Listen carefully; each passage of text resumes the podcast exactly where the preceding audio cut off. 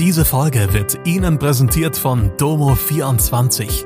Ihr 24-Stunden Pflegedienst für zu Hause.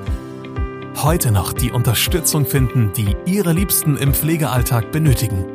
Besuchen Sie uns gleich unter www.domo24h.de. Hallo, das sind die Nachrichten von Donnerstag aus Mannheim und der Region. Korruptionsermittlungen dauern an. Zwei Tote bei Unfall auf A5, Schwarzarbeit auf der Buga. Vor mehr als zwei Jahren sorgte die Mannheimer Bauamtsaffäre für Schlagzeilen.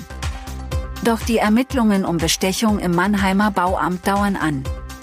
Das teilte die Staatsanwaltschaft mit. Grund für die langen Ermittlungen ist, dass die Auswertung der Online-Kommunikation sehr zeitaufwendig ist.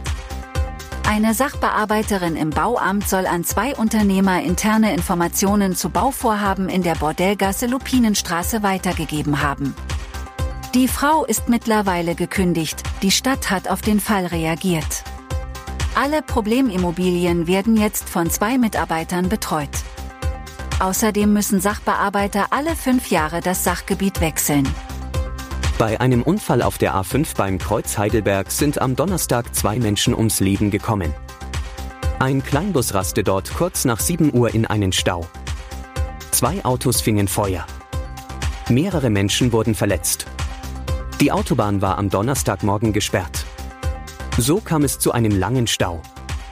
Der Zoll hat fünf Schwarzarbeiter beim Sicherheitsdienst auf der Mannheimer Bundesgartenschau entdeckt. Die Beamten kontrollierten Anfang Oktober 18 der Security-Mitarbeiter. Fünf von ihnen waren nicht angemeldet. Eine Person wurde per Haftbefehl gesucht. Sie wurde festgenommen. Die Firma erwartet nun ein Bußgeld. Das war Mannheim Kompakt.